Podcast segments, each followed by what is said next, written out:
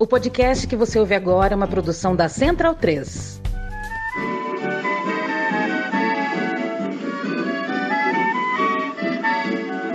Sou vascaíno de coração. Eu sou Flamengo, bicho papão. Não acredito que o Vasco vai perder. Pois o Flamengo do Vasco vai vencer. Olá, garota, não faz farol. Só no Flamengo é que se joga futebol. Vamos fazer uma aposta, minha nega. Bem-vindo, bem-vinda, amigo e amiga do meu time de botão, o meu, o seu, o nosso podcast para falar de jogo, de time, de craque, de era, de tudo que é velho na bola. Eu me chamo Leandro Amin, estou ao lado de Paulo Júnior, já há mais de década tocando o meu time de botão, sempre chegando no seu tocador de podcasts preferido. Provavelmente chega também no, naquele que não é o seu preferido. A gente está em algumas frentes. A gente ouve, e a gente está em 1955. Linda Marival e Murilo, e Murilo Caldas cantam, né? É a famosa. É uma tabelinha ali, né? Sou vascaíno de coração, é, sou flamenguista, bicho papão. Paulo Júnior, como está você? Dari Leandro e a mim, um abraço para quem acompanha o meu time de botão, para quem segue sempre nos escrevendo, compartilhando, curtindo. Vamos que vamos. Pois é, a marchinha Vasco e Flamengo, Murilo Caldas e a esposa Linda Merival fazem ali os personagens de Vasco e de Flamengo. A composição é do Murilo com Francisco Malfitano Vasco e Flamengo jogaram cinco vezes naquele ano de 1955 e o Murilo se animou de fazer uma música, uma marchinha, uma trocação ali, né, entre um vascaíno e um flamenguista, uma marchinha bem legal e serve como mote para o nosso programa de hoje, que vai passar por Vasco e Flamengo, vai passar por essa época do futebol carioca, do futebol brasileiro, do futebol espanhol e, por consequência, do futebol internacional, porque hoje a gente vai falar de um grande aqui no meu time de botão. É curioso como é, é, é, o espírito do tempo, tempo, né? Sem o espírito mesmo, ele nos ajuda muitas vezes a reposicionar.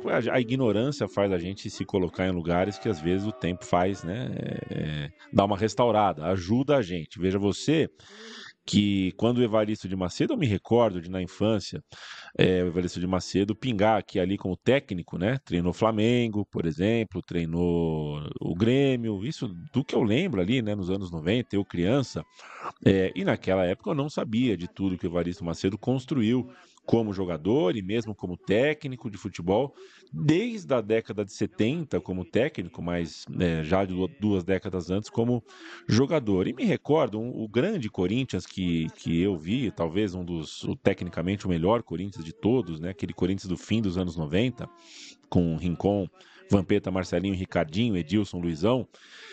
Tem o Vanderlei Luxemburgo, que é chamado para a seleção brasileira, e aquilo abre espaço para que um outro técnico assuma no lugar do Luxa. No fim das contas, fica para a história o Oswaldinho, né, de Oliveira, que ganha o campeonato em 99, depois ganha logo em seguida, em janeiro de 2000, o Mundial de Clubes com aquele Corinthians mas pouco se lembra que em 99 o Evaristo pingou no Corinthians, né? O Corinthians foi de Evaristo para ser técnico e a lembrança que eu tinha era que meus amigos mais próximos, alô Gabriel, alô Sema, não gostavam do Evaristo, falavam muito mal do Evaristo, não achavam graça desse jeitão despojado do Evaristo se comunicar. Que bom que o tempo faz a gente aprender mais de bola. O Evaristo sabe muito de bola jogada, sabe muito de bola pensada, sabe muito de rir do futebol, sabe levar o futebol numa defesa legal. Acho um personagem muito, muito bacana. Boa ideia, boa pilha, Pauleta. Vamos falar de Evaristo de Macedo. Pois é, não vamos falar do Evaristo treinador, né? Histórico no Bahia, no Santa Cruz, no Grêmio, como você citou aí. A gente vai falar de Evaristo de Macedo, mais precisamente de 1955 a 1959. Evaristo de Macedo Filho, que cabe como titular de uma seleção brasileira formada por aqueles que jamais jogaram uma Copa do Mundo. Você pode escolher se com a 8, foi a 8 que ele usou no Barcelona de Luizito Soares, o primeiro Luizito Soares. Você pode colocar ele com a 10, camisa que ele usou no Flamengo, enfileirando títulos cariocas, que ele usou na seleção, onde ele acabou atuando muito pouco, mas com impacto suficiente para ser uma ausência sentida e para valer essa história aqui, uma ausência sentida no Mundial da Suécia. O meu time de botão de hoje então passa pela carreira de Evaristo de 55 a 59, principalmente, contando o que ele fez com a amarelinha e a frustrante não liberação do Barcelona, o clube dele a partir de 57, para ir à Copa do Mundo. O Barcelona impediu Evaristo de jogar com Didi, com Garrincha e companhia na Copa do Mundo lá da Suécia. Teria sido Evaristo, camisa 10, e não Pelé? Por que não? Não é muito difícil imaginar isso, não é muito estranho imaginar isso, não. Aquele ataque mítico da seleção de Pelé e Mané teria a companhia desse carioca que é, ainda hoje, o único brasileiro a marcar cinco gols num jogo pela seleção brasileira. Fez a manita, fez cinco gols pelo Brasil num jogo só. A gente vai passar por essa história aqui também. E esse recorte que a gente escolheu, né, Paulo, não passa pelo Real Madrid, o que dá também uma dica. A história não contada é, explica um pouco do, do, de como a gente elenca, né, de como a gente entende e lê a carreira do Evaristo. Embora o Evaristo tenha jogado e jogado bem por Barcelona e Real Madrid, esse é um dos grandes motes né, da carreira do Evaristo, um cara que porra, jogou nos dois rivais ali com, com excelência e tal. O Evaristo do Barcelona é mais, é, né, é, fez mais, é maior, o Evaristo em Barcelona é maior do que o Evaristo de Madrid. Evaristo nasceu no Rio de Janeiro, passou seus primeiros anos na Zona Norte, no Grajaú, e acabou indo parar em Juiz de Fora para fazer o ginásio, né? Ele estudou no Instituto Gramberi ou Gramberi. Já começamos aqui a primeira, né, a primeira imprecisão aqui na, eu não sei, né, se é Gramberi, se é Gramberi. Peço desculpa aos veteranos do Instituto. Quando voltou para o Rio de Janeiro, foi fazer um teste no Madureira, no Tricolor Madureira, onde começou de fato a sua carreira como jogador. Nascido em junho de 1933, olha quanto tempo faz, já é, tem 90 anos de vida, portanto, o Evaristo já alinhou no time de cima, no Carioca de 1951, excursionou em 52 no ano seguinte e chegou à maioridade, bateu os 18 anos já com moral no time de adultos, no time de cima. Ele disputou os Jogos Olímpicos de 52, tinha acabado de completar 19 anos, ainda era jogador do Madureira, aquela era uma seleção inteiramente carioca, gente também do Vasco, do Bangu, do São Cristóvão, do Fluminense, do Bom Sucesso, e tinha gente graúda, tinha Vavá, tinha Zózimo, tinha gente que depois teria uma carreira legal pela seleção brasileira. O Brasil fez 5 a 1 na Holanda, depois meteu 2 a 1 em Luxemburgo. Agora Luxemburgo foi para a Olimpíada no futebol, hein? Veja você. E nas quartas de final caiu na prorrogação para a Alemanha Acidental num jogo bem frustrante, um jogo que parecia ganho. O Brasil tinha 2 a 0, faltavam 15 minutos, sofreu um empate na prorrogação tomou mais dois, foi 4 a 2 para a Alemanha. O Brasil acabou fora dos jogos finais. Podia ter sido campeão olímpico em 52. Vai saber. Acho que não seria. Teria uma tal Hungria para enfrentar por ali, mas caiu num jogo que vencia a Alemanha até o finalzinho. Evaristo foi reserva em toda a campanha e eu vou ler um relato do Globo na eliminação do Brasil. No vestiário, depois do jogo, os garotos brasileiros entregaram-se às lágrimas, sendo o goleiro Assísio acometido de uma crise nervosa. Depois, mais calmo, Luiz Vinhais, em nome dos jogadores, dirigiu um apelo ao representante do Comitê Olímpico no sentido de lhe conceder permissão para regressar imediatamente ao Brasil sob a alegação de que ninguém mais tinha coragem de enfrentar a dura realidade de viver sem o objetivo naquele ambiente de felicidade quando eles, os jogadores e os dirigentes, não são mais felizes. Que coisa, hein? O Brasil pediu para ir embora, pediu para largar a Olimpíada no caminho porque não tinha mais ânimo de ficar naquela festa num baixo astral danado. A gente vai ouvir é um relato num vídeo da Cinemateca Alemã, um resumo em alemão dessa virada da Alemanha para cima do Brasil, que tinha no banco o jovem Evaristo. Fußball Deutschland gegen Brasilien. Brasiliens Torwächter Cavalera hält einen Scharfschuss.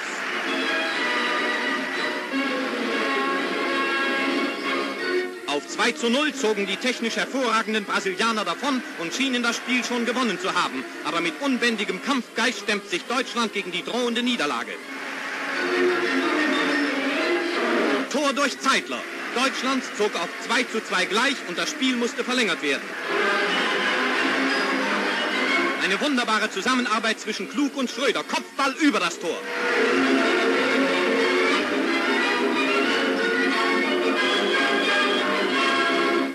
Und das war der Siegtreffer. Deutschland gewann mit 4 zu 2 gegen die immer härter spielenden Südamerikaner. Durch ein Foul wurde Torwächter Schönbeck gegen Spielende verletzt.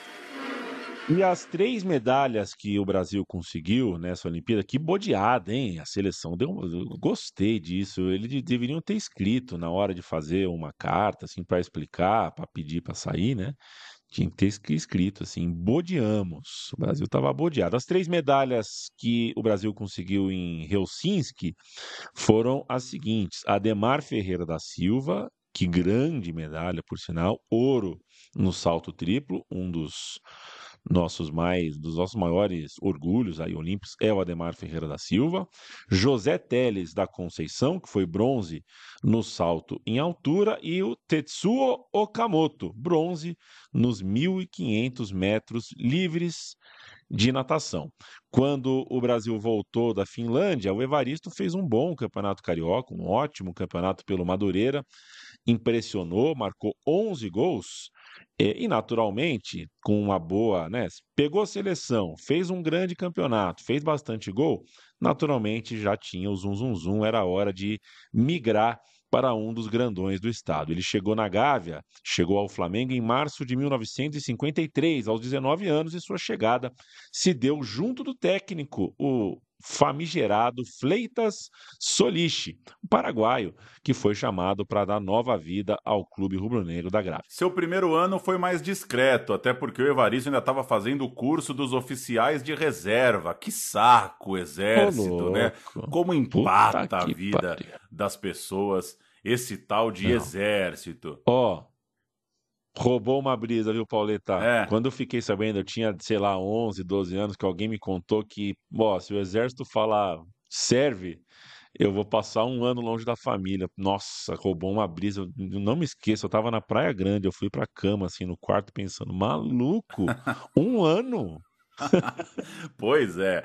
E aí, no primeiro ano do cara do Flamengo, ele dava expediente lá e não conseguiu engatar era um jovem ainda chegando e, e, mais ou menos só no Flamengo. Aquele ataque tinha Joel, Rubens, Índio, Benítez e Esquerdinha. O Evaristo ainda era uma alternativa de luxo, pontual, nesse título carioca do Flamengo de 53. Mas ele ganhou moral em 54, foi bem nas excursões, nas viagens, foi bem no torneio Rio-São Paulo, que aconteceu na época da Copa do Mundo, é, até porque o Flamengo estava desfalcado. O Índio e o Rubens estavam na Copa do Mundo de 54, abriu uma brecha para o Evaristo jogar naquele período sem os convocados. Ele caiu como uma luva no esquema do Soliche, um jogo de muita velocidade, de muita versatilidade, de pressão, de, é, é, de muito movimento mesmo, chamando a atenção porque queria os jogadores um pouco mais é, ativos de fato fisicamente, tentando implementar um time mais veloz, e o Evaristo dava conta desse jogo. Ele sabia ser a referência, mas também sabia sair para armar, jogar com um centroavante à frente dele. Era um cara muito versátil e que jogava de fato em todas no ataque. A gente vai ver ao longo do programa como ele encaixa em vários tipos, várias formatações de linha de frente. Evaristo, o tenente o homem que ainda estava fazendo o curso dos oficiais de reserva vai falar da sua chegada ao Flamengo. Gostava que era o Flamengo. Uma das condições, quando eu fiz o contrato com o Flamengo, é que eu não parasse de estudar. E como eu já estava terminando o curso científico, eu fui obrigado a ir para o CPOR. Eu jogava no Flamengo, fiz o curso do CPOR, terminei e tal. Daí os meus companheiros até por uma questão carinhosa, me chamavam de tenente. O, meu apelido era tenente. Ninguém me chamava aqui no Flamengo de Evaristo. Eles me chamavam de tenente, porque às vezes eu vinha com uniforme do Exército, de aluno, né? Ainda não era tenente, era aluno. Eu vou abrir aspas para o livro Os 10 Mais do Flamengo, do Roberto Sander. Abrindo aspas. A partir do momento em que ganhei a condição de titular, Nunca mais fui questionado, isso diz o Evaristo, né? Seguindo, tinha um papel de líder no time. O Solich gostava muito do meu futebol e gostava de conversar comigo. Era uma espécie de coringa dele, porque eu jogava em todas as posições. É uma boa lembrança do livro, uma aspa. Não é tão fácil, não é tão normal a gente ter é, muitas aspas dessa época. Né? Sempre que a gente faz um roteiro, uma pesquisa dessa época, a gente uh, sente falta disso, né? Desse tempero. A gente conta a história de times dos anos 40 e não sabe quem era o mais falastrão, quem era mais erudito, quem falava isso, aquilo. Então, sempre que tem uma aspa dessa época, eu gosto muito. Com efeito, na campanha do bicampeonato em 1954, o Evaristo Uh, foram 27 jogos, né? O Evaristo jogou 20 e marcou 14 gols, é mais de meio gol por jogo, e foi utilizado em quatro posições diferentes. Para sustentar isso que ele está falando, né? Sobre o técnico confiar nele, quatro posições diferentes. Vestiu as camisas 8, 9, 10 e 11 na reta final daquela competição. O Evaristo jogava em todas, de fato, é, não era muito um ponta de velocidade, mas sabia cair por ali também, gostava de jogar um pouco mais por dentro, e é tão evidente essa versatilidade que num duelo contra o Vasco, ele foi ponta esquerda num time armado com Paulinho, Rubens, Indy e Benítez. E aí quando o Ademir Menezes fez 1 a 0 estava dominando o jogo pelo Vasco, o Solich pediu pro Evaristo, ó, vai marcar o Queixada, senão a gente vai perder pro Vasco, você vai ter que voltar e marcar o homem.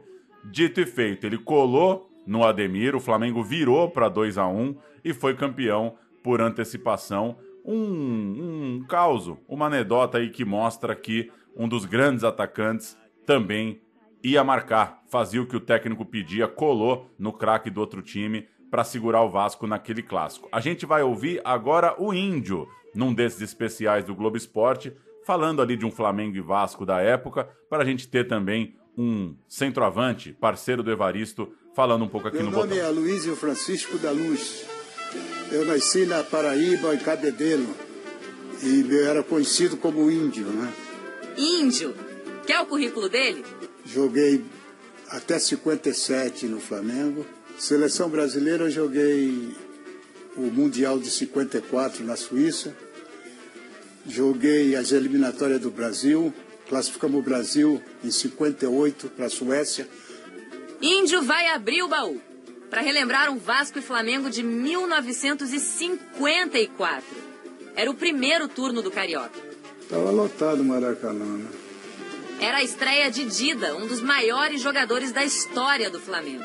O maior ídolo de Zico. Meus pais diziam que as primeiras palavras depois de pai e mãe eu falava era Dida, né? Naquele jogo de 54, tinha algo diferente. Mulherada danada. Lembra dessas mulheres aí? Tinha mulher em campo, sim, tirando foto com o zagueiro Pavão. É, isso aí dá saudade, sim. Isso aí dá de ver esse pessoal aí. Um helicóptero dava rasantes. Era a novidade da Força Aérea Brasileira. A bola veio do alto e começou a rolar. O Vasco foi pro ataque, pressionou, mas o camisa 1 do Flamengo estava bem. É, Garcia, um goleirão aí. Goleiro muito bom. Falta pro Flamengo. Gol de Rubens. Ai, que beleza, lá no cano do ângulo. E o Barbosa quase que chega lá, mas o Rubens batia muito bem na bola. Golaço. É, ele era fantástico, o Rubens. Como era diferente o placar, nada eletrônico. E cadê o índio no jogo? Olha ele aí, experimentando o goleiro Barbosa, um dos maiores da história do futebol brasileiro. Esse Lover, né? Olha o gol, Lopes bateu! Gol! Tem- eu tinha quase assim ó, o estilo de jogo dele, né? Chute, os dois pés chutando bem com os dois pés. Esse o centroavante Lover, né? É Wagner. É Wagner não, né? É Wagner Lover. E no estilo Love, Índio fez o segundo do Flamengo, 2 a 0. João cruzou da direita e eu bati ali na entrada da área ali. O Vasco foi pro ataque. Cabeçada do Alvinho bateu na trave e entrou. Gol do Vasco. Mas o Índio teve mais uma chance. E aí rolou o inacreditável Nostalgia Clube. Ih, botei nas nuvens. O Fleta não gostou muito, não. Esbravejou mesmo Fleitas Solis, técnico paraguaio desse time do Flamengo, que se tornaria tricampeão carioca. Apito final, um aperto de mão cordial e uma frase que 60 anos atrás já valia para os dois rivais. Foi 2 a 1 um, é isso aí. Ganhar do Vasco era bom. É sempre bom ganhar do Vasco.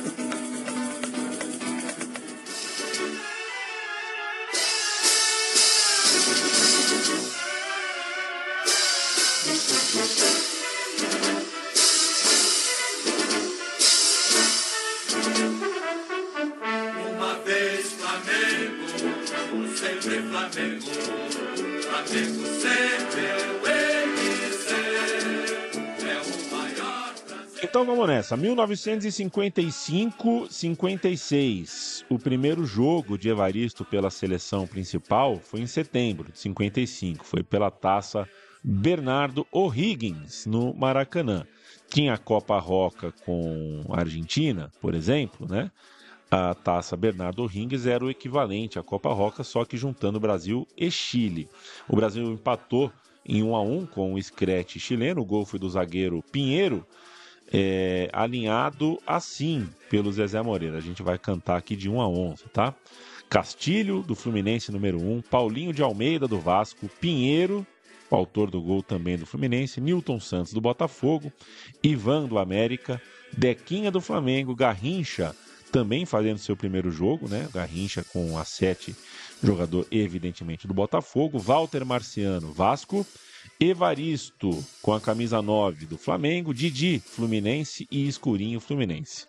A gente chama de seleção brasileira, mas poderia ser chamada também de seleção carioca, os 11 atuando no Rio de Janeiro. Pois é, e não é coincidência a estreia do Evaristo bater com a estreia do Garrincha, porque foi o primeiro jogo depois da eliminação na Copa do Mundo de 54, um ano e pouco depois da derrota para a Hungria lá em Berna. E o Flamengo logo seria tricampeão carioca. O Flamengo é campeão 5-3, 5-4, 5-5, com a última final no jogo de desempate diante do América já em abril de 56. É, que ele né, acontecia muito na época, o campeonato se alongava e ficava para o ano seguinte. O jogo do Dida, quase 150 mil pessoas no Maracanã, 4 a 1 para o Flamengo, quatro gols do Dida. E a gente vai ouvir o final desse jogo na Rádio Continental. A gente vai ouvir o Dida falando sobre os gols, mas antes vai cantar a grande decisão. Eu canto Flamengo, você fica com América. O Flamengo de Chamorro, Tomires, Pavão, Servilho, Dequinha e Jordan, Joel, Duca, Evaristo, Dida, o grande ídolo de Zico, né, começando a vingar de fato no Flamengo, e Zagallo, técnico Fleita Solis. O América com o Constellation Pompeia no gol, Rubens, Edson, Ivan, Oswaldinho, Hélio e Canário, Romeiro, Leônidas, Martim Alarcon e Ferreira. O técnico Martim Francisco. É, vamos ouvir, você citou, né? A gente vai ouvir uh, uh, uh, um áudio da partida, é pela Rádio Continental, o quarto gol ali no finalzinho, Flamengo tricampeão na narração da Rádio Continental e logo em seguida o Dida, falando sobre os quatro gols que marcou nessa partida. Começam a surgir as primeiras serpentinas da torcida do Flamengo. Fala! Exatamente, era isso que eu ia chamar a sua atenção. As serpentinas do Flamengo já estão sendo jogadas pelo lado esquerdo da tribuna de honra do Maracanã.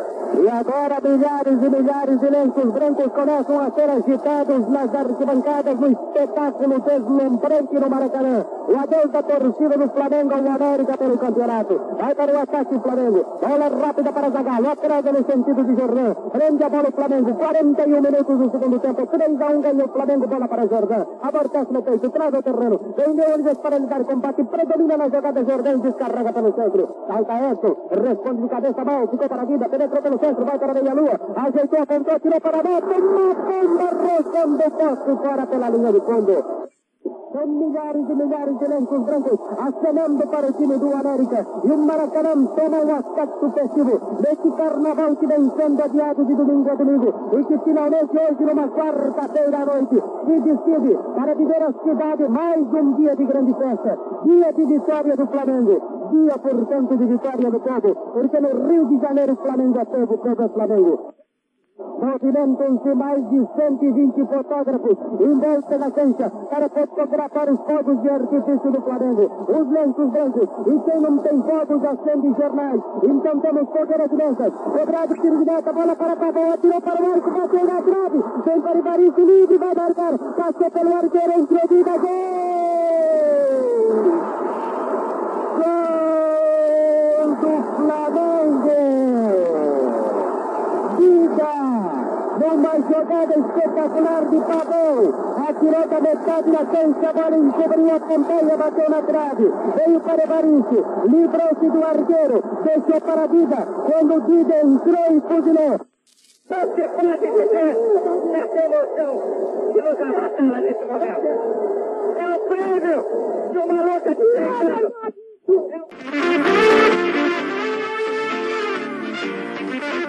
No jogo final do, do campeonato de 55, onde o Flamengo conquistou, onde foi tricampeão, você marcou quatro gols contra o América. Eu estou errado em dizer que você foi o homem que deu o tricampeonato para o Flamengo? É, eu não diria errado, porque eu seria até brusco em dizer isso. Errado não, mas a verdade é que foi um conjunto, foi um todo que deu. Eu fui o homem que Deus marcou para finalizar, para fazer, sei lá, no momento. Mas o grupo era muito bom, não foi o dia de maneira alguma que deu o tricampeonato. Foi um grupo que era homogêneo, e eu tive a felicidade de ter sorte no momento. Que eu podia, em outros jogos não perdi tantos gols, poderia, mas naquele não, estava fadado a ser o autor dos gols. Tanto que a primeira partida eu não joguei, eu era reserva. Foi 1 a 0 gol de Evaristo. A segunda também não joguei, foi 5 a 1 América. Impressionante, o América era um bom time. E eu entrei na terceira. Parece uma coisa que teria que ser, né? E foi 4 a 1 para o nosso time e tive a sorte de fazer os quatro gols. E foi a temporada de afirmação do Evaristo de Macedo. Ele fez 22 anos naquele 55, com vários momentos bem interessantes. Por exemplo, fez três gols num 3 a 1 sobre o Inter em Porto Alegre, marcou duas vezes num 5 a 1 sobre o Santos no Rio São Paulo, fez dois gols sobre o Penharol numa virada impressionante em Montevidéu, fez o gol de uma vitória sobre o Benfica pelo torneio Charles Miller. Ele começa a engrenar de fato nesse ano do tricampeonato do Flamengo é quando Evaristo começa a comer a bola para valer. Vale lembrar que antes dessa finalíssima, que a gente cantou as escalações, ouviu os áudios contra o América, o Evaristo machucou o joelho. Isso foi no retorno do campeonato, foi um mês depois do Índio também ter se lesionado, outro destaque, né? No meio disso, já na reta final de 55, o presidente Gilberto Cardoso morreu vítima de um ataque cardíaco depois de uma vitória dramática do time de basquete, né? Essa é uma história clássica, inclusive, uh, da história do Flamengo, né? O presidente infartou e morreu de verdade, tamanha dramaticidade de um jogo de basquete. No fim, o Evaristo voltou já na metade do terceiro turno. E beleza, né? O cara mais desatento tá pensando, bom, primeiro turno, segundo turno, Agora é semifinal e final, que nada. Teve o terceiro turno é, é, e ele voltou. Voltou a tempo de jogar o terceiro turno, em tempo também das três finais, jogadas contra o Ameriquinha, final na qual o Flamengo bateu o campeão, fazendo o gol do 1 a 0 no primeiro jogo, o nosso Evaristo. Pois bem, passado o título, o Evaristo foi à Europa com a seleção para os jogos de abril de 56. Foi reserva no empate contra a Suíça, em Zurique, é, quando participou, inclusive, do gol brasileiro. É talvez o, o principal jogo dele nessa excursão. Depois foi titular numa vitória contra a Áustria em Viena, titular também no empate contra a Tchecoslováquia em Praga. Não jogou, uma derrota do Brasil para a Inter de Milão, voltou para o time, o Brasil ganhou da Turquia em Istambul e novamente não jogou contra a Inglaterra em Londres. Estava no bolo, estava numa excursão, pingando de titular, de reserva, jogando. Então a gente está em abril de 56, a dois anos da Copa do Mundo, e ele está, sim, na seleção brasileira depois desse tri pelo Américo. E só vou registrar que todo esse bloco de Flamengo, toda essa parte que a gente caminhou até aqui, fica em agradecimento ao ótimo post do blog Flamengo Alternativo, texto do grande Emanuel do Vale, companheiro também nos textos, nas publicações no site da Trivela, que detalha muito, muito bem esse tricampeonato do Flamengo. Bebemos demais da, da fonte ali do texto do Emanuel para também guiar nossa pesquisa em outros jornais e publicações. Valeu! Um abraço para Emanuel e um abraço para todo mundo que é, nos ajuda, seja no boca a boca, né, contando para as pessoas, indicando o podcast, seja evidentemente aqueles que participam do nosso financiamento coletivo, que no fim das contas é o que consegue fazer com que o podcast se mantenha com audiência sempre crescente, sempre relevante aí uh, uh, para a conversa de quem está interessado e também rentável, sustentável, afinal de contas dá trabalho fazer a pesquisa, o roteiro, a produção, a pós-edição e tudo mais. 1957, Paulo, o ano pré-Copa do Mundo, né, a Copa de 58 chegando, o Brasil até então sem nenhuma estrela para abordar, foi Fiasco. marcado. É, então, foi marcado pelos amistosos internacionais logo em janeiro. Já marcamos logo para janeiro. No dia 6, coladinho no ano novo, o Flamengo recebeu o AIK da Suécia no Maracanã e venceu por 5 a 3. O Evaristo fez o head, já, já tinha head trick na época, Paulo? Você sabe qual é o ano? Boa pergunta. Eu é, duvido. É. Eu duvido. Eu já acho o contrário. Eu acho que o primeiro cara que falou hat-trick foi em 1890, num jogo do Sheffield Wednesday. Agora, é, você é. gosta muito do Rio de Janeiro, né? 6 de Gosto. janeiro no Maracanã. Você acha que o time sueco sentiu o calor? Dá para dizer que o, que o AIK é, deu uma suada nesse jogo aí? Eu até acho que sentiu o calor, Paulo, mas em 1957 eh, tinha camada de ozônio, né? Ah, tá. Até Tinha porque os caras iam de terno no, no bip bip, né? É. Então devia devia estar tá mais fresquinho, né? Sabia que sempre que eu vejo uma foto de alguém de terno é, numa reunião assim uhum. cultural, num convescote, eu fico meio de cara, né? Como se usava terno nesse pandemônio quente que a gente vive. Mas talvez eu que transpiro demais também, viu? É, para você me ver de terno, Leandro e a mim, olha, é, vai demorar. Vai demorar. Só se eu casar e te fizer a maldade de te colocar de padrinho, né? Tem essa. É, Tem não, essa. Eu, não, eu, não vou fazer isso. Um abraço pro Vitor Amatucci, que eu falei tanto pra ele, Paulo. Falei tanto. Mano, não me põe de, de, de, padrinho, velho. Eu sei que você gosta de mim. Não me põe de padrinho. Não me faz ficar de terno e gravata uma hora em pé, cara. Ele me pôs de padrinho pelo menos o casamento era com o padre Júlio Lancelotti. Pelo menos eu não ouvi uns absurdos, né? Não ouvi umas coisas que a gente costuma ouvir em casamento aí, que a mulher tem que obedecer, blá, blá umas bobagens. O padre Júlio Lancelotti mandou bem. Mas ainda assim foi uma hora e tanto em pé de sapato, gravata e terno.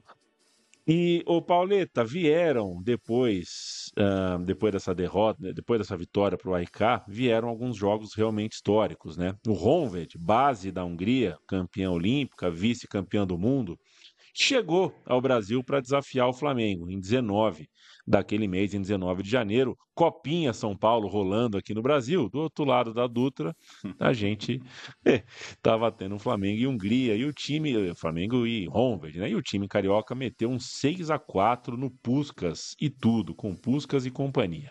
Dias depois, só que no Pacaembu, os europeus devolveram o mesmo placar 6 a 4 e 4 a 6 Esse é o placar de basquete. E na sequência, já em 2 de, de tênis, perdão, e já em 2 de fevereiro, bateram de novo o Flamengo por 3 a 2 O Honved não era fácil. Ainda houve mais dois duelos, 5 a 3 para o Flamengo dia 17 de fevereiro, o Homem não ia embora, não. O Homem veio para ficar. e um a um no dia 19, ambos disputados em Caracas, na Venezuela. Cara, que roteiraço, hein? Além, Além de uma goleada de 6 a 2 Aí teve um combinado, Flamengo e Botafogo, né? Os dois juntos deram uma sapecada nos húngaros. Nesses cinco duelos entre Flamengo e Honved, o Evaristo marcou simplesmente nove gols, é, fez três, inclusive na vitória lá na Venezuela. E Puscas, o grande astro, o bichão da época, fez oito. Olha que duelo interessante. Esse contra inacabável deu Evaristo na disputa pessoal. E no dia do combinado, o nosso personagem alinhou com dois flamenguistas, Paulinho e Dida, e dois botafoguenses, Didi e Garrincha montar a panela, né? Montar a panela. Ele deu uma assistência para o Mané e marcou duas vezes. Então, não só fez mais que Puskas no duelo Fla-Honved, como também marcou depois quando jogou junto com os botafoguenses. Vamos cantar a ficha do jogo de número 1, o 6 a 4 do Flamengo. O Flamengo naquele dia jogou com Ari, Tomires e Pavão, Milton, Luiz Roberto, Edson, Paulinho, Moacir, Henrique, Evaristo e Babá. Babá é nome de ponta mesmo, né? Vamos ah, de, vamos ciscador, hein? Ciscador. Ciscador Foi pra cima é. do Bose que eu quero ver segurar. É embaçado, gosta de briga, né? Sempre tem umas histórias, né? Puta, aí o tempo fechou, o babá foi lá e deu um soco no cara. Tá. O Ronved, Grossix, Rakoski, Maniai e Bozix, Botas e Lantos, Budai, Coxix, Zusa, Puskas e Tsibor o Flamengo aproveitou que estava na Venezuela, aproveitou aí da Caracas para dar uma esticadinha, né? Continuou sua viagem, já tô com o pé na estrada mesmo, deu um pulo em Montevidéu, atravessou o Brasil do norte para o sul, onde lá perdeu para o Nacional. Isso ainda é fevereiro de 57, mas tem um clima de despedida ali para o Evaristo, né? O Evaristo de Macedo iria se dedicar à seleção brasileira e depois acabaria transferido para o futebol catalão, futebol espanhol. Essa seleção que chamou o Evaristo, né, jogaria o Sul-Americano de 57 e tinha três do da linha flamenguista, além do Evaristo, o Índio e também o Joel. E o primeiro, né, o, o, o, Evaristo brilhou demais em Lima, vestindo a camisa 9, jogando mais por dentro. Aliás, ele sempre preferiu, né, ele é vocal em dizer isso, né? Sempre preferiu jogar por dentro, ainda que seja muito dinâmico. É o mal de quem joga em muitas posições. Às vezes você tem que falar, cara, eu jogo em todas, mas eu gosto dessa, para as pessoas lembrarem. Longe de ser só um fazedor de gols, o Evaristo jogou com a 9, jogou muito bem, brilhou demais em Lima, uh, no Sul-Americano. Pauleta. No primeiro jogo contra o Chile, 4 a 2 para o Brasil e o Evaristo passou em branco. Uh, vaiaram, tô brincando. Ninguém jamais vaiaria Evaristo. Mas no segundo jogo contra o Equador, 7 a 1 para o Brasil, ele fez 3. E na sequência, no 9 a 0 contra a Colômbia, ele entrou para sempre nos livros da amarelinha, marcou 5 vezes. Não é à toa que o Evaristo jogou pouco pela seleção, só 13 jogos. Esse é um dos motivos da, da história desse programa. A carreira dele acaba muito abreviada, como a gente vai ver já já. Mas fez nove gols, então a média dele é muito boa. Ele meteu cinco na Colômbia, em dia que o Brasil alinhou com o seguinte time, também aqui cantado de 1 a 11. Gilmar do Corinthians, Djalma Santos da Portuguesa, Edson do América, Newton Santos do Botafogo, Zózimo do Bangu, Roberto do Corinthians, Zizinho do Bangu, Joel do Flamengo, Evaristo do Flamengo, Didi do Botafogo e Pepe do Santos. Entrou o Cláudio Pinho do São Paulo e entrou um tal de Garrincha do Botafogo. O técnico era Sir Osvaldo Brandão. Curioso que o Garrincha entrava muito de ponta esquerda nesse time. Ele entrava mais do lado de lá do que o que a gente é, passou a ver, né? O que ficou eternizado na Copa de 58. E só vou dar um detalhe antes de você cantar é. a Colômbia. Acabou de ter um jogo do combinado Flamengo-Botafogo. Era a seleção, né? Era a seleção pegando o Ronved, porque Evaristo, Newton Santos, Didi, Joel, fazer um combinado Botafogo e Flamengo para jogar no Maracanã é, era basicamente montar quase que uma seleção brasileira. Agora, como é que faz o Garrincha na ponta esquerda? Eu tô muito curioso, né? Porque é, é, corta para dentro? Pois é, ou, ou, ou leva dá, no fundo. Será que cava de canhota? Não sei, não sei. Cava, não sei, hein? É, realmente não sei. Achei, achei que o roteiro cometeu uma indelicadeza aqui em fazer a gente cantar a Colômbia que tomou nove Vamos lá, essa é a Colômbia que tomou 9, tá? 9 a 0 para o Brasil. Efraim Sanches, Israel Sanches, não, não consta que sejam irmãos, Zuluaga, Rúbio e Dias, Viáfara e Carrillo, Jaime Gutierrez, Carlos Arango, Gamboa e, claro, Valência. É uma regra no futebol colombiano que tem que ter um Valência. No banco de reserva, o técnico era o Pedro Hernández Lopes. O Pepe, num golaço de sem pulo, abriu o placar. Depois, Evaristo, Evaristo, Evaristo, três gols em sequência. Aí o Didi fez um gol de chaleira. Depois marcou mais um. O Evaristo fez outro. Zizinho marcou o oitavo. Evaristo de novo fez o nono, seu quinto na partida. A torcida se limita a observar os brasileiros em silêncio, maravilhada pela soberba exibição dos nossos patrícios. Assim escreveu o Jornal do Brasil e assim narrou José Góes no resumo da TV Cultura que a gente ouve agora. Evaristo de Macedo, artilheiro do Brasil no jogo, deixaria marca no sétimo gol em lance muito bonito foi receber de Zizinho, driblar os inimigos e tocar para o gol colombiano. Brasil, 7 a 0.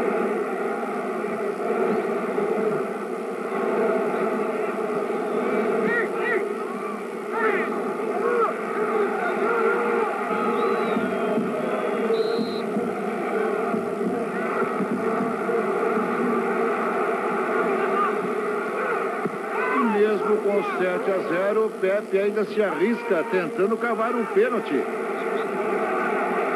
Mas Zizinho não era apenas o construtor das jogadas de ataque. Também queria seu nome entre os goleadores desta partida histórica do Brasil. Faltavam 5 minutos para o final. E Zizinho aproveita. Brasil 8 a 0.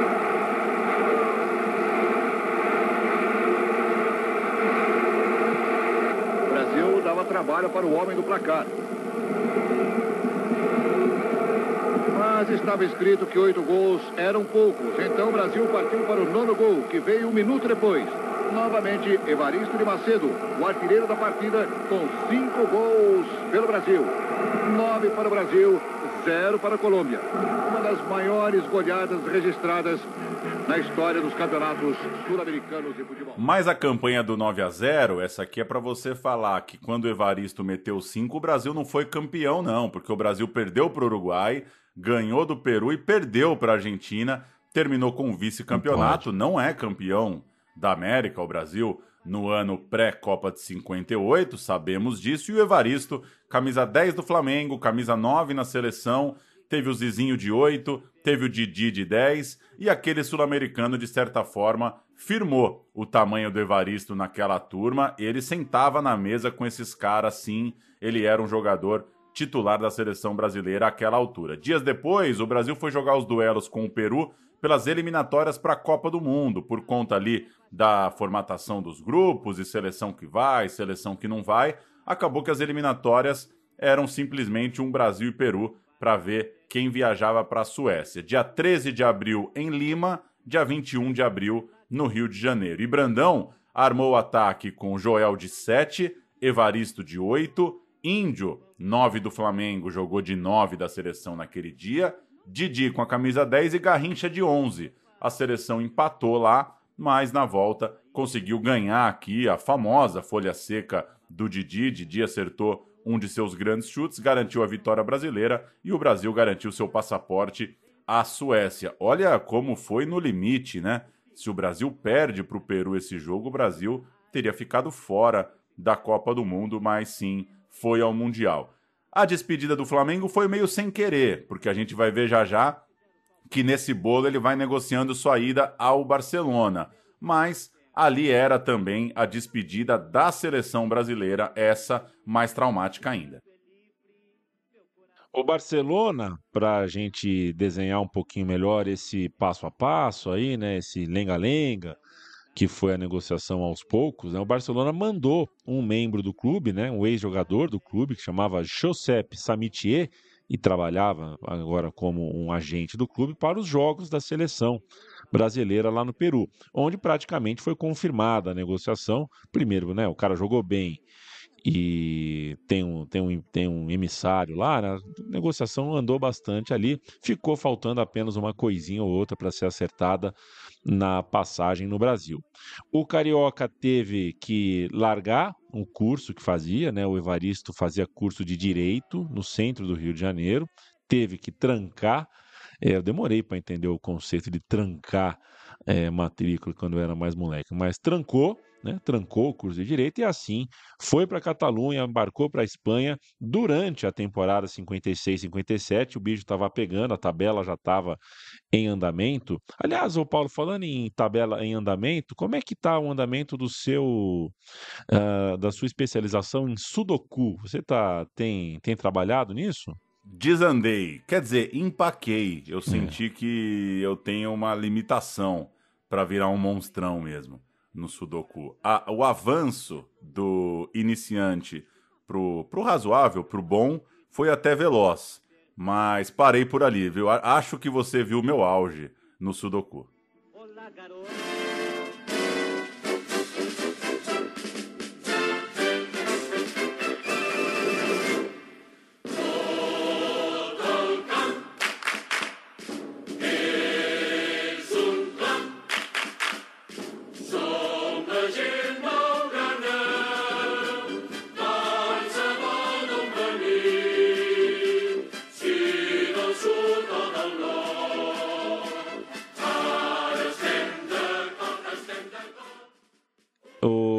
essa viagem, né, ele embarcou para a Espanha durante a temporada 5 meses 5-7 e como ele tinha passe livre, sem contrato com o Flamengo, portanto, ele próprio vendeu o seu passe para o Barcelona, virou jogador do Grenai Azul espanhol.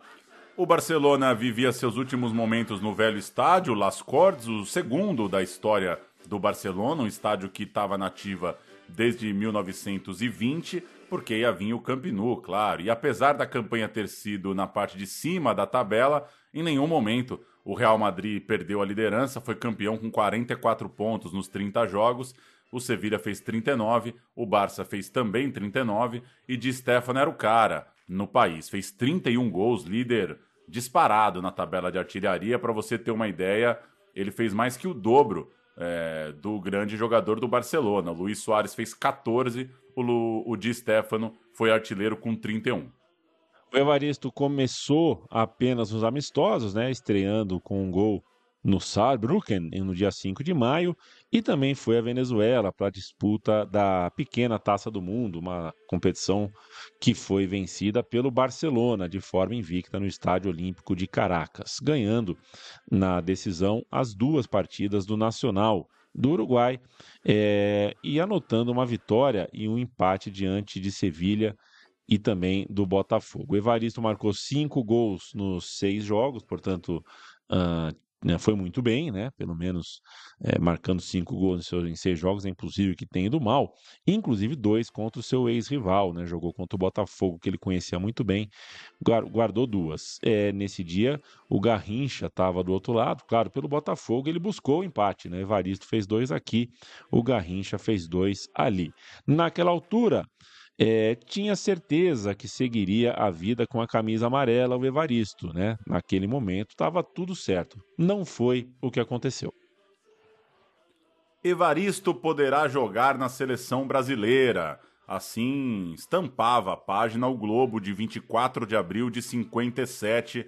Falta aí então um ano, um mês e pouquinho para a Copa do Mundo. Isso é o dia seguinte ao embarque à Espanha. E aí, abre aspas, para parte do texto do Globo. O contrato com o Barcelona permite a sua requisição pela CBD, é, diz o, o, a matéria ali, na né? cobertura do embarque do Evaristo. A matéria mostra o Evaristo chegando ao aeroporto do Galeão num Cadillac azul. No carro tinha ali toda uma comitiva, tinha o advogado Inácio Faus, que era o responsável pelo negócio. O carro, inclusive, era do consulado espanhol. Os caras meteram o Cadillac do consulado para levar o homem para o aeroporto. E aí, abre aspas para o Evaristo ali no saguão do aeroporto. Finalmente tudo está resolvido. Decidiram minha ida na noite de ontem, eu aceitei a ideia. Feliz por ter sido distinguido com um convite fabuloso. Triste e quase inconsolável por ter de deixar os meus queridos pais, meus amigos, meu clube querido e minha terra. Adianto que para minha alegria, atenção aqui, hein? Adianto que, para minha alegria, uma das cláusulas diz que poderei jogar pela seleção do Brasil, assim que esta necessite de meu concurso. Isso só me causa alegria. fecha aspas para o Evaristo, passando ali pelo embarque, mostrando o passaporte e deixando claro para a imprensa brasileira que tá lá, tá lá no contrato, tá escrito que o Evaristo pode seguir jogando no Brasil, mesmo estando contratado por um time da Europa. No inverno brasileiro, portanto, no meio do ano, a seleção comandada por Silvio Pirillo testava outros nomes: Pagão, Delvecchio e o Tite do Santos é, estavam entre eles. Também tinha o Canhoteiro do São Paulo, o Mazola do Palmeiras. Todos eles tiveram chances tiveram chance contra Portugal. Na Copa Roca, contra a Argentina, jogou Maurinho, do São Paulo, e Luizão, do Corinthians, esse com a camisa 10, substituído. Luizinho. Luizinho, que foi que eu falei? Falou Luizão, estamos ah, falando de cara, Luizinho, o pequeno polegar. Luizinho, pô, tá A única, a última coisa, porque o cara até o apelido dele é pequeno, né? Não tinha como ser Luizão, perdão. Tive um lapso aqui. Luizinho, o pequeno polegar com a camisa 10, substituído por um tal de Pelé, que entrou e marcou um dos seus mil gols e tanto. Ou não foi um dos seus mil gols. Eu não sei se esse jogo conta como oficial ou clandestino. É, não consigo entender a cabeça dos outros lá. Nós, a gente não se mete na política dos outros.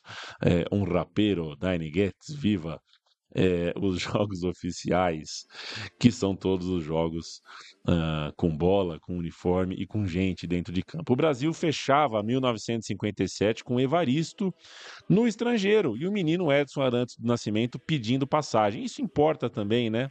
É, é, quando você, é, quando chega um prodígio, quando chega alguém que vira uma sensação, tudo mais, os pedidos por outros nomes. Né? Vou dar um exemplo bem torto que não tem a ver com Evaristo, mas em 2002 se o Ronaldo Fenômeno não tem aquele problema todo no joelho, não sofre tudo que sofreu, não é uma dúvida para a Copa, certamente o volume dos pedidos de Romário seria menor. Né? Então, talvez isso, isso tenha alguma, voltando para o Evaristo, estou chutando aqui que o volume dos pedidos, pô, Evaristo tem que estar tá na seleção, né, no boca a boca, na esquina ali, como a seleção foi bem, a gente sabe que ganhou a Copa de 58, era um time muito forte, talvez isso tenha colaborado para que na história, né, a gente tenha herdado uma história aí sem que seja muito falado essa coisa, né, o Evaristo tinha que estar tá nesse time. Enquanto isso, em Barcelona era inaugurado o Camp Nou em 24 de setembro, numa festa que promoveu três jogos de inauguração, três amistosos. E aí você vai gostar porque é, os jogos que os caras marcaram para inaugurar o Camp Nou são de uma grande curiosidade. Primeiro, Barcelona contra um combinado de jogadores de Varsóvia. É sacanagem, né? Vitória por 4 a 2 para o Barcelona. Não dá para você inaugurar seu estádio e perder para o Catadão de Varsóvia. Primeiro gol do novo estádio para Eulógio Martínez. E o Evaristo marcou dele também. Depois, um Flamengo e Burnley da Inglaterra. Pelo combinado da venda do Evaristo, o Flamengo tinha um amistoso pendurado, foi chamado para essa inauguração. Goleada de 4 a 0 do Flamengo, deu um totó lá no Camp Nou. E por fim, um Barça e Borussia Dortmund. Aí sim, um jogo mais parrudo. O Borussia Dortmund tinha jogadores da Alemanha campeões do mundo ali é, na última Copa. E para alegria do torcedor lá de Barcelona, deu 4 a 1 para o time da casa. Sobe um som, um clipe da inauguração, imagens muito, muito bonitas, porque é o reencontro do Evaristo com seus amigos de Flamengo. É muito bonito ver os jogadores do Flamengo, né, com, com o manto rubro-negro desfilando ali num Camp Nou novinho em folha. O Flamengo foi para essa festa, meteu 4 a 0 nos ingleses. Abre la marcha del desfile el equipo del Club de Fútbol Barcelona, a quien precede el Flamengo, que ha venido especialmente desde Río de Janeiro para tomar parte en los encuentros de fútbol de inauguración del estadio.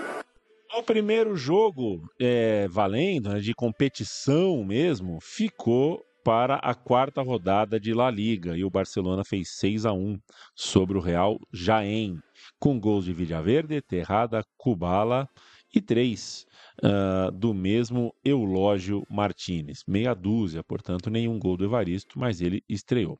Foi uma boa primeira temporada do nosso personagem. Não se pode esquecer que o Evaristo de Macedo tinha só 23 anos, ainda era um menino, quando ele viajou à Catalunha. Logo fez 17 gols em 29 jogos, no, nos jogos uh, por competições, né, naquele ano. Marcou duas vezes na final de um torneio chamado Copa das Cidades com Feiras, que no maço. Ah, isso é, é bom demais. Né, isso é bom demais. Tem feira na tua cidade? Então você pode inscrever um time. Se tiver feira, você pode inscrever um time. O Barcelona representou a cidade de bom, só faltava ser outro também, né? É claro que foi o Barcelona, né? E bateu o time de Londres. Foi lá, pingou o time de Londres. Esse torneio era realmente uma sensação. Eu voltava com ele, viu? Aliás, a gente falou outro dia, não lembro qual episódio, claro, sobre uma competição, um campeonato que durou seis anos, né? Eu faria uns campeonatos de seis anos aí. Por que não? Por que não? Faz um campeonato de seis anos, joga de seis vezes por ano e depois vê. Enfim, é, é, o caso, né? Ele durava três temporadas, você fazendo jogo de ida e volta. E assim o Barcelona bateu o Birmingham com gol do Evaristo na Basileia e depois fez esse 6 a 0 nos londrinos em Barcelona, no Camp Nou. Mas e a seleção? A coisa azedou. O Evaristo, então, era titular do time naquele sul-americano dos cinco gols na Colômbia, há um ano da Copa do Mundo. Antes de seguir viagem, fez questão de conferir com a turma da CBD. O supervisor Luiz Vinhares e o diretor Paulo Machado de Carvalho, eles garantiram que a vida com a amarelinha seguiria normalmente, mas o pior foi lá na Espanha. A seleção da Espanha não foi ao Mundial e o campeonato local, a agenda local, se estendeu até o limite. A Copa começou com a bola rolando ainda na Espanha, então o jogador carioca, esse grande talento de Madureira, de Flamengo, ficava fora do grupo final para a Suécia. Abrindo aspas para Evaristo contando essa história. Tocou o telefone e era o coordenador técnico Carlos Nascimento. Ele me disse: Evaristo, vamos dar início aos treinos para a Copa e a comissão técnica deseja que você solicite ao Barcelona sua liberação. Tentei, mas o clube não liberou. Resolveram não abrir mão de ninguém. Isso é ele contando ao Correio Brasiliense no aniversário de 70 anos do Pelé, em 2010, né? Quando foram ouvir o Evaristo sobre essa parceria que não aconteceu. É, e o Nascimento teria ainda dito pro Evaristo: Puxa, que pena, o Feola estava ansioso para te ver jogar do lado de um menino bom de bola que surgiu lá no Santos. Ele ouviu, por telefone, portanto, que tinha um tal de Pelé jogando muita bola. Ele não tinha conhecido Pelé no campo de fato, né? Porque ele vai ainda em 57 para o Barcelona, mas recebeu a notícia de que é, o Feola estava curioso de vê-los juntos. O Evaristo ficou jogando pelo clube enquanto a bola corria na Suécia. É desagradável, né? O Brasil jogou na Copa de 8 de junho, quando fez a sua estreia, até o dia 29, quando foi é, a data da final, 29 de junho. E naquele mês o Barcelona caiu para o Atlético de Bilbao na Copa do Rei, o Atlético de Bilbao que é, é um monstrão nessa competição, na Copa do Rei, e fez também amistoso. Aliás, os dois times, né, tanto o Barcelona quanto o Bilbao, vão muito bem, gostam muito da Copa do Rei. E fez alguns outros amistosos com menos importância. Mas será que ele se arrepende? Interrogação. Não, ele não se arrepende. Perguntado se teria deixado de ir ao Barcelona se soubesse do enrosco para a Copa, Evaristo, se você pudesse voltar no tempo, trocaria uma coisa para outra? Ele respondeu ao Museu da Pelada que não. Vamos ouvir a resposta dele. Seria isso, sabe por quê? É, as propostas já começavam a ficar muito boas, entende? A vida era difícil, você sabe que a vida sempre foi difícil. Então a gente viu, viu uma oportunidade de melhorar de vida. Você consegue imaginar como é que seria você e Pelé jogando juntos numa seleção? Para te dizer a verdade, eu não conheci o Pelé. Eu, quando estava jogando na seleção, que fui embora, o Pelé estava começando lá no Santos. Eu nunca tinha visto o Pelé. O Nascimento disse para mim, disse, você vai jogar com escurinho lá, que é uma beleza, se você for. Tu vai, tu vai, tu vai ver. Só que tu não vai ser o 10, tu vai ser o 9. Eu digo, não, não tem problema não. Mas aí o Barcelona só me cedia e só terminou em junho o campeonato lá, a Copa. Aí o Brasil já estava na Europa, já estava preparado, já estava tudo. E você foi conhecer Dando um giro por esse Barcelona, os principais nomes daquele time eram Bassora, atacante de 447 jogos, 177 gols pelo clube, o Martinez, que a gente acabou de falar, que fez o, o gol ali da abertura do Camp Nou, um cara de 180 gols pelo Barcelona, morreu num acidente de carro, uma tragédia feia, um atropelamento à beira da estrada nos anos 80. Gracia e Oliveira, dois defensores com mais de 500 partidas pela casa, gente ali mesmo da Catalunha, super identificados com o clube. Tem muita gente é, dessa geração, claro, nascida mesmo, criada lá em Barcelona. O goleiro Ramalets, 549 jogos, El Gato Maracanã, pegou muito na Copa de 50 e ficou conhecido ali por algum tempo com esse apelido El Gato Maracanã. O meio-campista Segarra, quase 600 jogos, outra legenda local. O Verger, o cara que fez também 439 partidas. O Terrada, que você citou há pouco aí num gol, foi o artilheiro de uma Champions League em 62, por exemplo. E dois jogadores, os mais conhecidos, os mais famosos, assim, para um público geral, os que chegaram mais até a gente, que falamos com mais detalhe agora.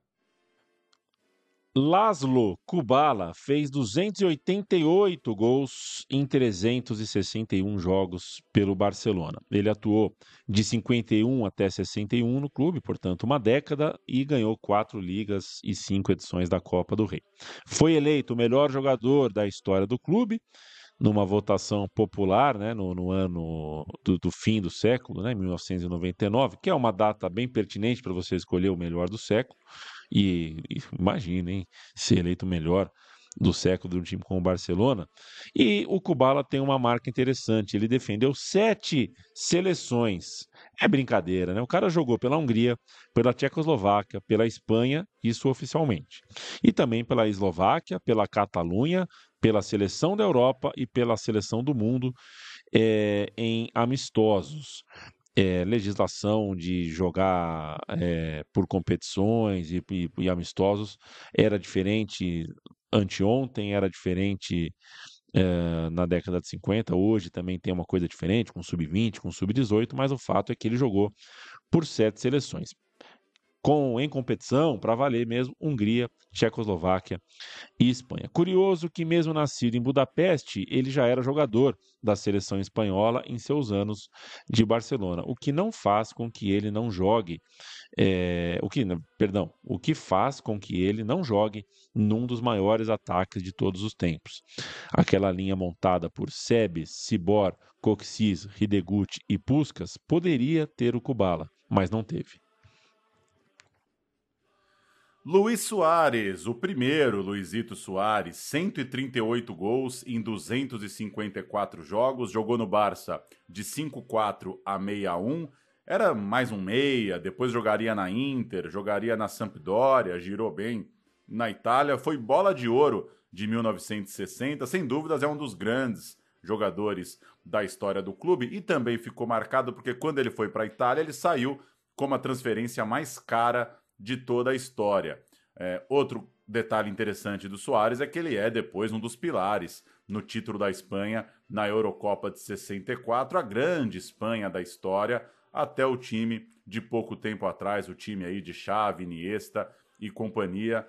Acho que são de fato os dois grandões aí, Luizito Soares e o Kubala. Fechando esse período, vem a temporada 58-59 e o Evaristo de Macedo se firma em grande fase com a chegada do técnico Helênio Herrera, 25 jogos de competição com 22 gols, uma linha de frente com muita gente graúda. Tinha o Soares armando, tinha o Terrada muito bem na ponta direita, tinha Kubala e Evaristo, ótimos como sempre para criar e para marcar os gols por dentro. Tinha agora o Cibor, que chegou junto do também húngaro Coxes para repetirem a dupla da seleção no Camp Nou. É, se o Kubala não jogou na Hungria, os húngaros vieram jogar no Barcelona. Era muita gente boa jogando por ali. E o time foi campeão espanhol e da Copa do Rei naquele ano de 58 59. O Di Stefano fez 23, o Evaristo de Macedo fez 21, o Puskas também fez 21. O Evaristo, inclusive, meteu três gols no Real Madrid, né? Fez dois gols no Valência, também forte na competição, dois no Atlético. Um ano e tanto do Evaristo de Macedo. É, 1958 é, é um ano, então, artilheiro, vencedor de fato é, para o Evaristo, já com o nome decorado pelas crianças ao redor da Catalunha. Pauleta. O que fica claro, né, o que deixa mais claro como ele estava em boa fase, né, como ele poderia sim ter arrebentado na Copa do Mundo, porque o Brasil bate campeão do mundo e o Evaristo joga muita bola em 5-8, 5-9 no time de Kubala, é, de Luiz Soares, da chegada dos húngaros e da afirmação né, do Evaristo como grande jogador do Barcelona. Na temporada seguinte, novamente deu taça e o Evaristo era artilheiro da Liga Espanhola até março. Olha o feito que ele ia conquistando, mas ele se machucou, perdeu a reta final da temporada e acabou ultrapassado. É, ao todo foram cinco anos no clube e a sonhada Copa da Europa não veio. Na finalíssima contra o Benfica em Berna, em 61, o Barcelona acabou com um vice-campeonato bem doído, bem doloroso para essa geração, mas é uma campanha marcada por eliminar o Real Madrid nas semifinais, um gol de peixinho do Evaristo e o barato desse gol. Tem duas coisas muito importantes nesse gol. Primeiro, que o Real Madrid vinha papando a Champions League direto, né? Então o Barcelona eliminar o Real Madrid era um grande, grande feito. E segundo, que o gol de peixinho do Evaristo acabou sendo muito marcante pelo, pela plasticidade do movimento. Né? O Evaristo depois diz que foi o único gol que ele fez desse jeito na carreira, conseguindo antecipar o goleiro se jogando na bola ali de peixinho. E realmente é um gol muito bonito de se assistir pela forma com que ele se atira para ganhar o jogo do Real Madrid. Vamos ouvir o gol de peixinho na TV lá da Espanha e depois a gente passa por essa final perdida para o Benfica. A la Copa d'Europa, després d'eliminar el Lierse belga, el sorteig el va col·locar davant el Real Madrid, equip que havia eliminat els Blaugrana l'edició anterior. En el partit d'anada, jugat el 9 de novembre de 1960, el Barcelona va aconseguir un empat a dos, amb gols de Mateos i Gento, i dos de Luis Suárez.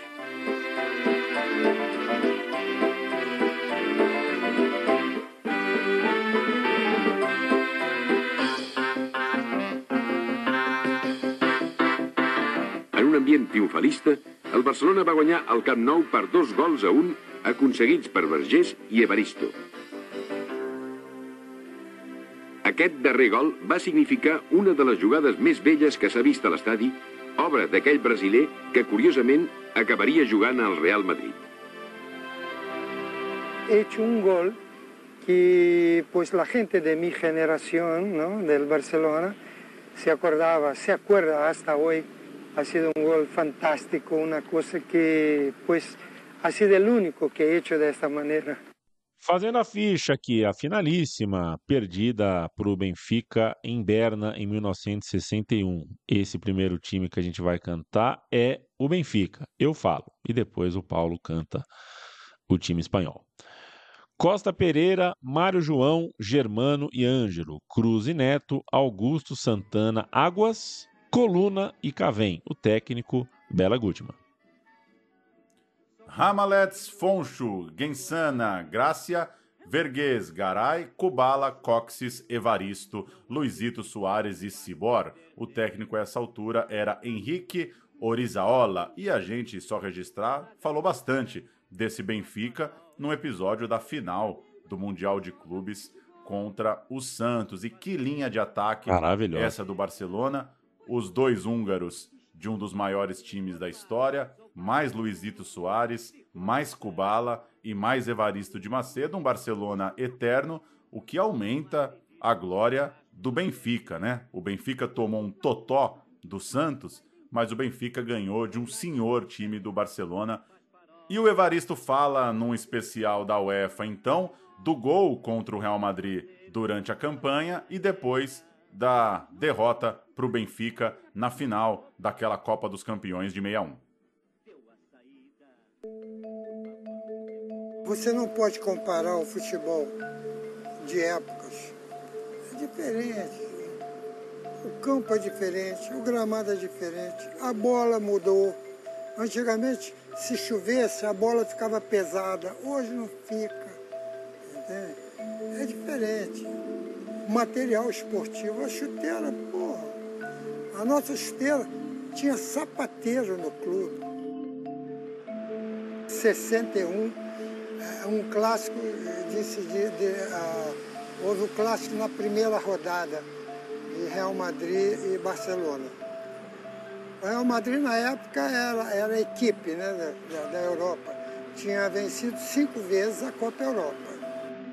O jogo de ida terminou 2 a 2 Eu consegui marcar o gol da vitória no Campo New, né? Que eu me joguei, porque não dava para chegar de pé.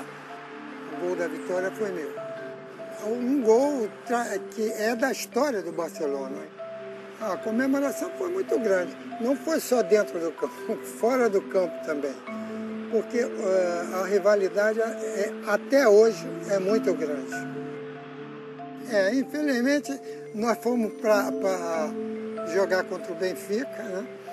E um jogo em que nós dominamos, sofremos contra-ataques, e esses contra-ataques foram fatais as minhas atuações no Barcelona foram responsáveis pela contratação de jogadores brasileiros para o Barcelona. Já foi, meu filho, agora já passou. O Evaristo fecharia sua carreira no Barcelona com 181 gols em 238 jogos. Depois ele jogou outras três temporadas no Real Madrid, foi tricampeão da Liga, né? É isso que a gente diz. A passagem dele pelo Real Madrid foi ótima, foi campeã, três anos, três ligas. Só talvez tenha, acho que foi um pouco menos magnetizante, tem um pouco menos de fantasia ali do que a passagem dele pelo Barcelona, mas longe de ter sido uma má. E machucou bastante também, é. machucou, então jogou muito menos, não conseguiu engrenar temporadas mais longas. Pois é, por essas razões é, tem o Evaristo mais identificação com o Barça, mas foi muito bem no Real Madrid também e depois disso ele voltou para o Flamengo. Paulo Júnior. E o Pelé, né? A gente falou que não teve Evaristo e Pelé, a gente é, falou que o Evaristo mal conhecia o Pelé, porque estava na Europa, e ele foi conhecer o Pelé da pior forma possível. Conheceu o Pelé do lado de lá do campo, junho de 59, um amistoso no Camp Nou, e foi assim que ele acabou conhecendo o rei. É, canta o Barcelona agora e eu vou de Santos. Vamos lá. Larraz, Rife e Bartoli, Pinto depois Martinez, Vergues Hakaman, Vira Verde, depois Hermes, Coxis, Evaristo de Macedo, Ribeles e Cibor. Esse era o Barcelona. O Santos que visita o Camp Nou em junho de 59. Lalá, Getúlio, Pavão e Mourão, Ramiro e Zito, Dorval, depois Alfredinho, Jair Rosa Pinto, Coutinho, Pelé, depois Afonsinho e Pepe, o técnico é Lula e o Santos fez simplesmente 5 a 1 no Barcelona. O gol do Barcelona foi do Evaristo de Macedo, mas ele conheceu o ataque santista tomando um totó na Espanha. Jogo esse, como você lembrou, que na hora de contar os gols do homem acaba sendo considerado menor, não oficial, né? O Pelé marcou duas vezes para cima desse Barcelona, lá dentro do Camp Nou, novinho, novinho, e assim eles se conheceram. O Evaristo, inclusive, postou, né, posta às vezes em suas redes sociais a foto dele com o Pelé nesse encontro de Barcelona e Santos, do Totó do Santos lá na Europa. Eu vim para o Rio. Eu tive proposta de Portugal, da França, mas eu tinha uma lesão no joelho que me incomodava muito. E eu recebi um telefonema de um amigo meu dizendo, Evaristo, já que você está aqui, por que, que você não vai para o Flamengo? O Flamengo precisa de, de um nome internacional, não tem. Aí eu consegui levar o Flamengo para a Espanha. Nós fomos fazer o Troféu Carrança, nós fizemos jogos em Sevilha, nós fizemos uh, alguns jogos. Voltamos aí com um outro empresário também que eu conhecia, que já tinha viajado com ele, arranjamos um, uh, uma excursão pela América do Sul e foi num desses jogos lá fora que eu novamente tornei a me machucar, que eu deixei o futebol. É inacreditável, entende? Você quando pensa assim, pô, será que eu fiz isso mesmo? Né? E desse clube, né?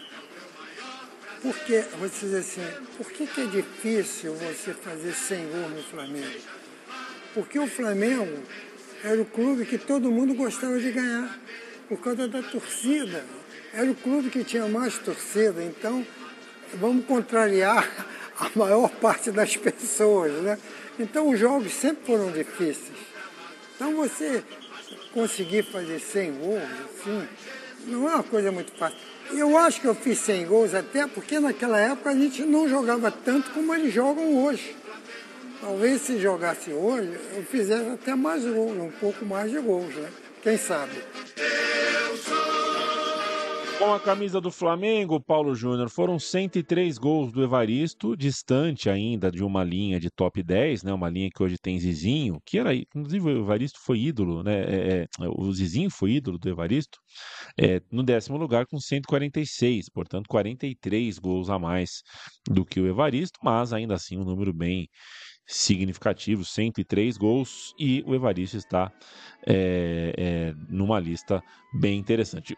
Para a gente ter uma ideia mais contemporânea, né, o Gabigol tem 143, está em sexto, o Romário em, em, tem 204, está em quarto, o maior artilheiro, claro, é o Zico, com 508.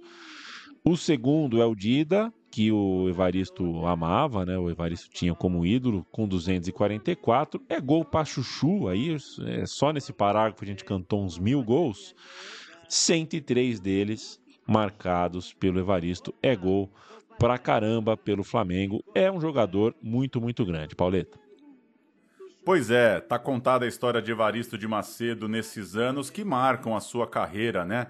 Ah, o reconhecimento em Barcelona, um tricampeonato histórico para o Flamengo e essa dúvida: vai para a Copa? Não vai? Teria Evaristo? Teria jogado? Teria mudado alguma coisa na configuração do time do Brasil de 58? Acabou não dando certo. Mancada do Barcelona, não cumpriu sua palavra. Um pouco também em si mesmado, né? Um momento meio ali, a Espanha não foi para a Copa, então a gente não é obrigado a dar moral para a Copa do Mundo, uma coisa pequena até do futebol espanhol a essa altura de tirar um jogador de representar o seu país.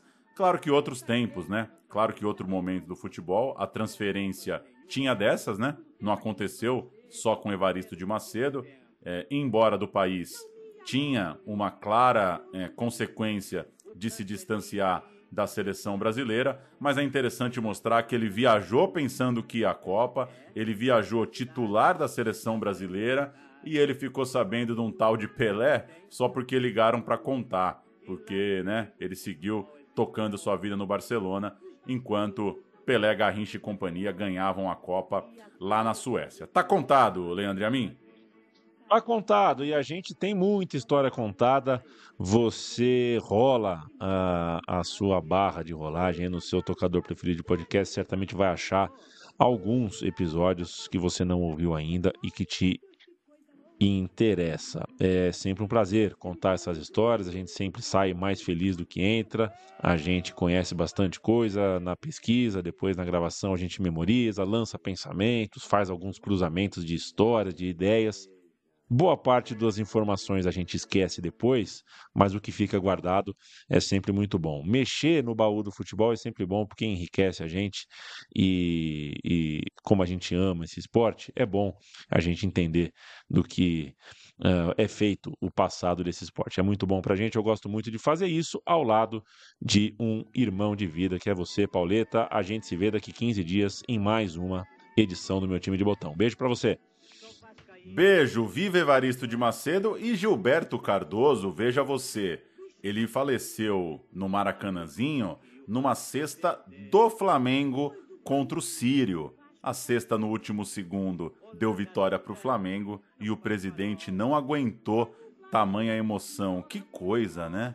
Que coisa. Que coisa louca. O basquete que você tanto gosta é, tem dessas, né? O Flamengo voando dentro de campo e o seu presidente não suportou, o coração do presidente não suportou uma cesta do Guguta no último segundo. Que coisa, eu não sabia disso, viu? Eu tinha passado, passado batido por essa, me chamou muita atenção pesquisando aqui os anos 50 da Gávea. Valeu, abraço.